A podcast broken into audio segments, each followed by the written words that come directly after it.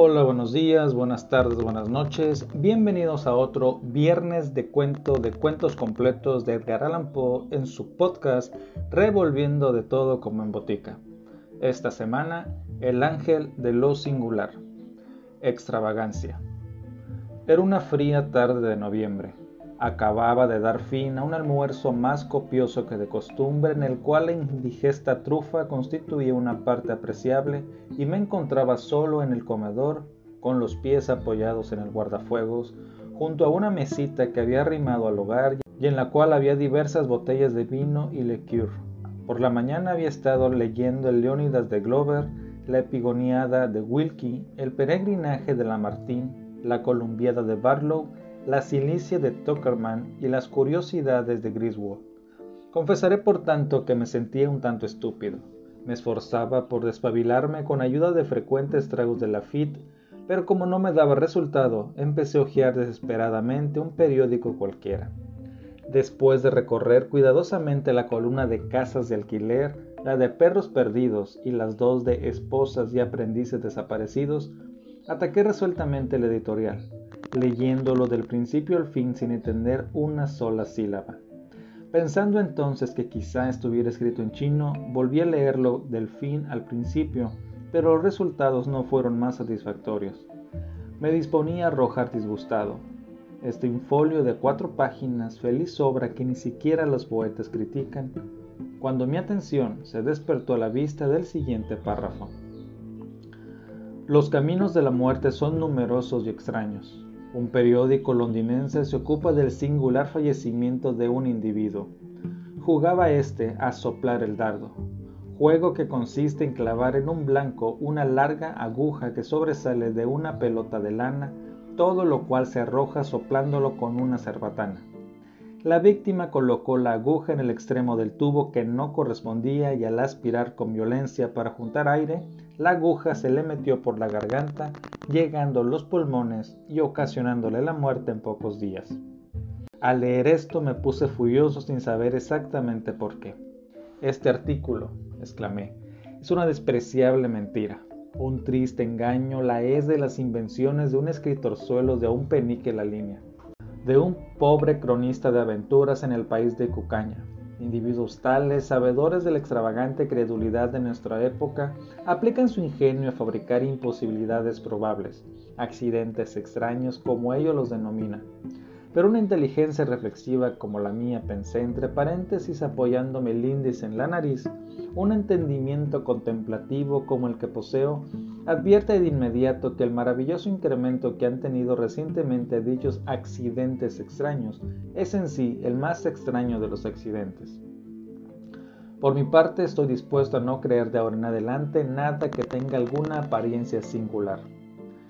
Dios mío, qué estúpido es usted verdaderamente, pronunció una de las más notables voces que jamás haya escuchado.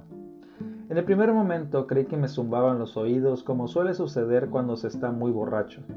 Pero pensándolo mejor, me pareció que aquel sonido se asemejaba al que sale de un barril vacío si se lo golpea con un garrote. Y hubiera terminado por creerlo de no haber sido porque el sonido contenía sílabas y palabras. Por lo general no soy muy nervioso, y los pocos vasos de la Lafitte que había saboreado sirvieron para darme aún más coraje por lo cual alcé los ojos con toda calma y los paseé por la habitación en busca del intruso. No vi a nadie. Humph, continuó la voz mientras yo seguía mirando. Debe de estar más borracho que un cerdo, si no me ve sentado a su lado. Esto me indujo a mirar inmediatamente delante de mis narices y en efecto, sentado en la parte opuesta de la mesa vi un estrambótico personaje del que sin embargo trataré de dar alguna descripción. Tenía por cuerpo un barril de vino o una pipa de ron o algo por el estilo que le daba un perfecto aire a lo Falstaff. A modo de extremidades inferiores tenía dos cuñetes que parecían servirle de piernas. De la parte superior del cuerpo le salían, a guisa de brazos, dos largas botellas cuyos cuellos formaban las manos. La cabeza de aquel monstruo estaba formada por una especie de cantimplora como las que se usan en Gese y que parecen grandes tabaqueras con un agujero en mitad de la tapa. Esta cantimplora, que tenía un embudo en lo alto a modo de gorro echado sobre los ojos, se hallaba colocada sobre aquel tonel de modo que el agujero miraba hacia mí, y por dicho agujero que parecía fruncirse en un mohín propio de una solterona ceremoniosa, el monstruo emitía ciertos sonidos retumbantes y ciertos gruñidos que por lo visto respondían a su idea de un lenguaje inteligible. Digo, repitió, que debe estar más borracho que un cerdo para no verme sentado a su lado. Y digo también que debe ser más estúpido que un ganso para no creer lo que está impreso en el diario. Es la verdad, toda la verdad, cada palabra. ¿Quién es usted, si puede saberse? Pregunté con mucha dignidad, aunque un tanto perplejo. ¿Cómo ha entrado en mi casa y qué significan sus palabras? Cómo ha entrado aquí no es asunto suyo, replicó la figura. En cuanto a mis palabras, yo hablo de lo que me da la gana, y he venido aquí precisamente para que sepa quién soy. Usted no es más que un vagabundo borracho. Dije, voy a llamar para que mi lacayo lo eche a puntapiés a la calle. Ja, ja, rió el individuo. Juju, imposible que haga eso. ¿Imposible? Pregunté. ¿Qué quiere decir? Toque la gambanilla, me desafió, esbozando una risita socarrona con su extraña y condenada boca. Al oír esto me esforcé por enderezarme a fin de llevar a ejecución mi amenaza. Pero entonces el miserable se inclinó con toda deliberación sobre la mesa y me dio en mitad del cráneo con el cuello de una de las largas botellas, haciéndome caer otra vez en el sillón del cual acababa de incorporarme. Me quedé profundamente estupefacto y por un instante no supe qué hacer. Entretanto él seguía con su cháchara. ¿Ha visto? Es mejor que se quede quieto y ahora sabrá quién soy. Míreme, fea, yo soy el ángel de lo singular. Vaya si es singular, me aventuré a replicar, pero siempre he vivido bajo la impresión de que un ángel tenía alas. Alas, gritó furibundo. ¿Y para qué quiero las alas? ¿Me doma usted por un bollo? Oh, no, ciertamente, me apresuré a decir muy alarmado. No, no tiene usted nada de pollo. Bueno, entonces quédese sentado y bórlese bien o le vegaré de nuevo con el baño. El bollo tiene alas y el púo tiene alas, y el duende tiene alas y el gran diablo tiene alas. El ángel no tiene alas y yo soy el ángel de lo singular. ¿Y qué se trae usted conmigo? Se puede saber que me traigo, profirió aquella cosa. Pues, qué perfecto maleducado debe ser usted para preguntarle a un ángel que se trae. Aquel lenguaje era más de lo que podía soportar incluso de un ángel, por el cual reuniendo mi coraje me apoderé de un salero que había en mi alcance y lo arrojé a la cabeza del intruso. O bien lo evitó o mi puntería era deficiente, pues todo lo que conseguí fue la demolición del cristal que protegía la esfera del reloj sobre la chimenea. En cuanto al ángel, me dio a conocer su opinión sobre mi ataque en forma de dos o tres nuevos golpes en la cabeza, como es natural, esto me redujo inmediatamente a la obediencia y me avergüenza confesar que sea por el dolor o la vergüenza que sentía, me saltaron las lágrimas de los ojos. Dios mío, exclamó el ángel aparentemente muy sosegado por mi desesperación. Dios mío, este hombre está muy borracho, muy triste. Usted no debe beber tanto. Usted debe echar agua al fino. Vamos, beba esto. Así, perfecto y no llore más, vamos. Y con estas palabras, el ángel de lo singular llenó mi vaso que contenía un tercio de oporto con su fluido incoloro que dejó salir de una de las botellas manos. Noté que las botellas tenían etiquetas y que en las mismas se leía Kirchenwasser. La amabilidad del ángel me ablandó grandemente y ayudado por el agua con el cual diluyó varias veces mi oporto, recobré bastante serenidad como para escuchar su extraordinario discurso. No pretendo repetir aquí todo lo que me dijo, pero deduje de sus palabras que era el genio que presidía sobre los contretemps de la humanidad y que su misión consistía en provocar los accidentes singulares que asombran continuamente a los escépticos. Una o dos veces, al aventurarme a expresar mi incompleta incredulidad sobre sus pretensiones, se puso muy furioso, hasta que por fin estimé prudente callarme la boca y dejarlo que hablara a gusto. Así lo hizo, pues, extensamente mientras yo descansaba con los ojos cerrados en mi sofá y me divertía mordisqueando pasas de uva y tirando los cabos en todas direcciones. Poco a poco el ángel pareció entender que mi conducta era desdeñosa para con él. Levantóse, poseído de terrible furia. Se caló el embudo hasta los ojos, prorrumpió un largo juramento seguido de una amenaza que no pude comprender exactamente y por fin me hizo una gran reverencia y se marchó, deseándome en el lenguaje del arzobispo en Gil Blas beaucoup de Dombourg et plus de bon Spence. Su partida fue un gran alivio para mí. Los poquísimos vasos de Lafitte que había bebido me producieron una cierta modorra, por lo cual decidí dormir 15 o 20 minutos como acostumbraba siempre después de comer. A las 6 tenía una cita importante la cual no debía faltar bajo ningún pretexto. La póliza de seguro de mi casa había expirado el día anterior, pero como surgieran algunas discusiones quedó decidido que los directores de la compañía me recibirían a las 6 para fijar los términos de la renovación.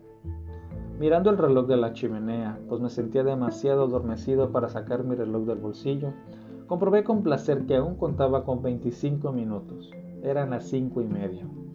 Fácilmente llegaría a la compañía de seguros en 5 minutos y como mis siestas habituales no pasaban jamás de 25, me sentí perfectamente tranquilo y me acomodé para descansar. Al despertar muy satisfecho, miré nuevamente el reloj y estuve a punto de empezar a creer en accidentes extraños cuando descubrí que en vez de mi sueño ordinario de 15 o 20 minutos, solo había dormido 3, ya que eran las 6 menos 27. Volví a dormirme y al despertar comprobé con estupefacción que todavía eran las 6 menos 27. Corrí a examinar el reloj descubriendo que estaba parado. Mi reloj de bolsillo no tardó en informarme que eran las siete y media y por consiguiente demasiado tarde para la cita.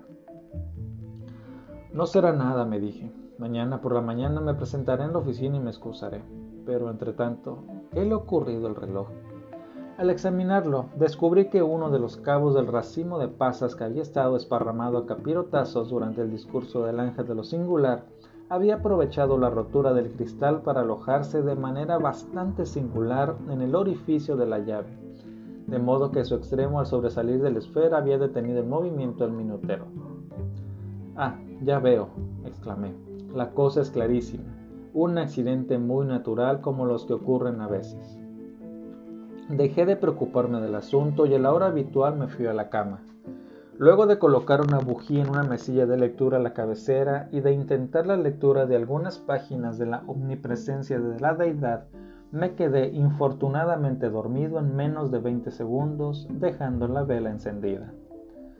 Mis sueños se vieron aterradoramente perturbados por las visiones del ángel de lo singular. Me pareció que se agazapaba a los pies del lecho apartando las cortinas, y que con las huecas y detestables resonancias de una pipa de ron me amenazaba con su más terrible venganza por el desdén con que lo había tratado.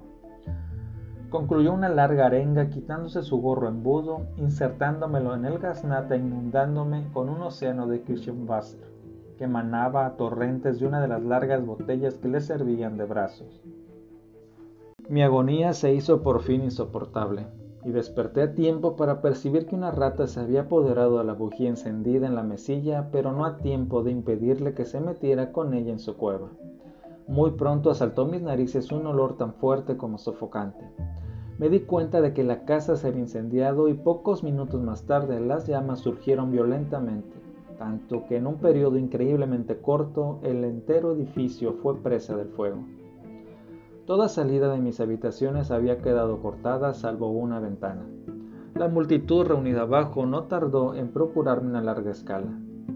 Descendía por ella rápidamente, sano y salvo, cuando a un enorme cerdo, en cuya redonda barriga, así como en todo su aire y fisonomía, había algo que me recordaba al ángel de lo singular, se le ocurrió interrumpir el tranquilo sueño de que gozaba en un charco de barro y descubrir que le agradaría rascarse el lomo no encontrando mejor lugar para hacerlo que el ofrecido por el pie de la escala.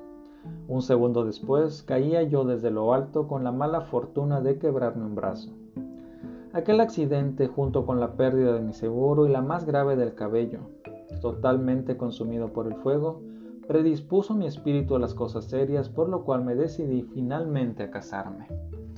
Había una viuda rica, desconsolada por la pérdida de su séptimo marido, y ofreció el bálsamo de mis promesas a las heridas de su espíritu.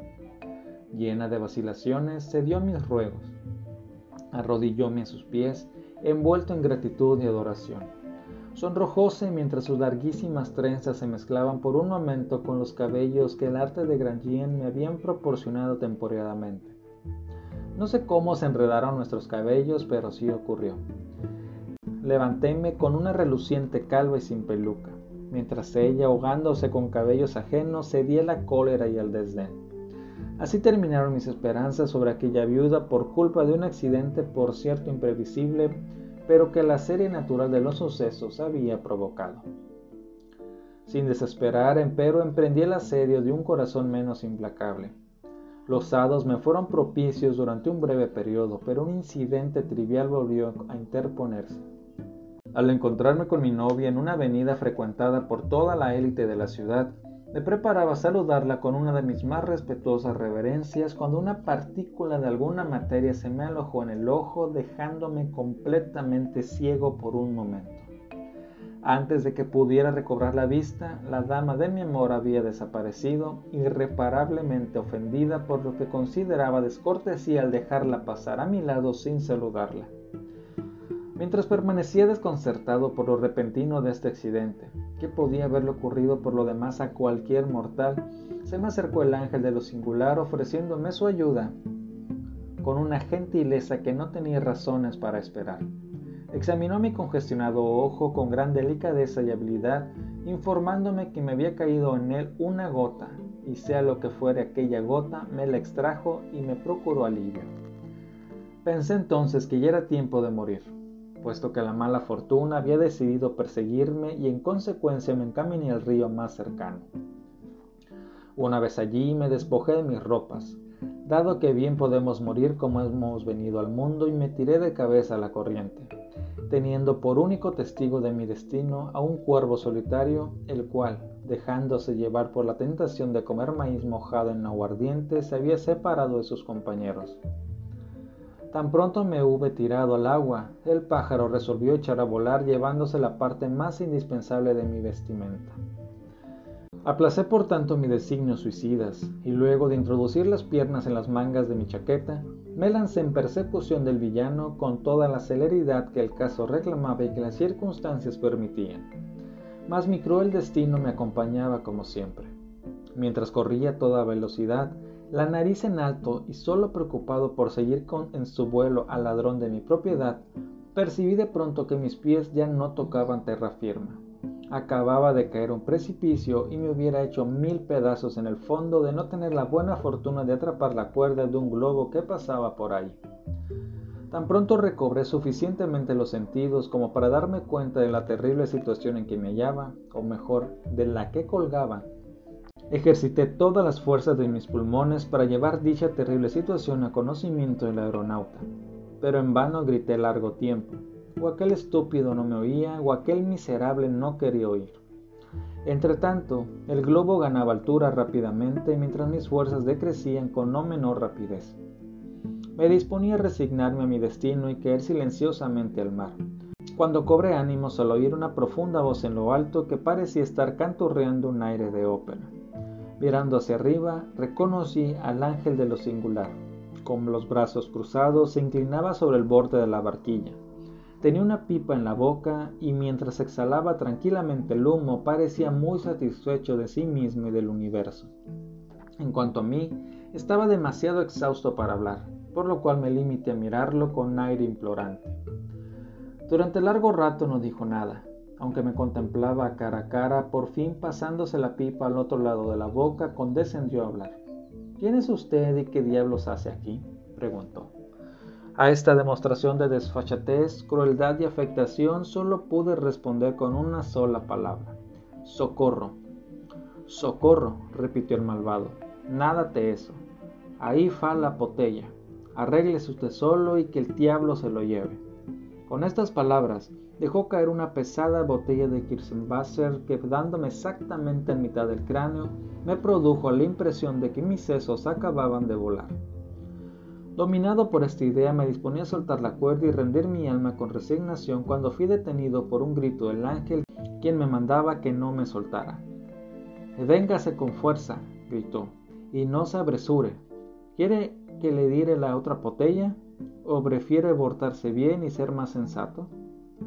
Oír esto, Me apresura a mover dos veces la cabeza, la primera negativamente para indicar que por el momento no deseaba recibir la otra botella y la segunda afirmativamente a fin de que el ángel supiera que me portaría bien y que sería más sensato. Gracias a ello logré que se dulcificara un tanto. Entonces, ¿cree por fin? inquirió. ¿Cree por fin en la posibilidad de lo extraño? Asentí nuevamente con la cabeza. ¿Y cree en mí, el ángel de lo singular? Asentí otra vez. ¿Y reconoce que usted es un borracho perdido y un estúpido? Una vez más dije que sí. Pues bien, ponga la mano derecha en el bolsillo izquierdo de los pantalones en señal de su entera sumisión al ángel de lo singular. Por razones obvias que me eran absolutamente imposible cumplir su pedido. En primer lugar, tenía el brazo izquierdo fracturado por la caída de la escala y si soltaba la mano derecha de la soga no podría sostenerme un solo instante con la otra. En segundo término, no disponía de pantalones hasta que encontrara al cuervo. Me vi pues precisado con gran sentimiento sacudir negativamente la cabeza queriendo indicar con ello al ángel que en aquel instante me era imposible acceder a su muy razonable demanda. Pero apenas había terminado de moverla cuando fallas el diablo entonces, rugió el ángel de lo singular y al pronunciar dichas palabras, dio una cuchillada a la soga que me sostenía, y como esto ocurría precisamente sobre mi casa, la cual en el curso de mis peregrinaciones había sido hábilmente reconstruida, terminé cayendo de cabeza en la ancha chimenea y aterricé en el hogar del comedor. Al recobrar los sentidos, pues la caída me había aturdido terriblemente, descubrí que eran las cuatro de la mañana. Estaba tendido allí, donde había caído del globo, Tenía la cabeza metida en las cenizas del extinguido fuego, mientras mis pies reposaban en las ruinas de una mesita volcada, entre los restos de una variada comida, junto con los cuales había un periódico, algunos vasos y botellas rotos y un jarro vacío de Kirsenwasser de Schiedam. Tal fue la venganza del ángel de lo singular.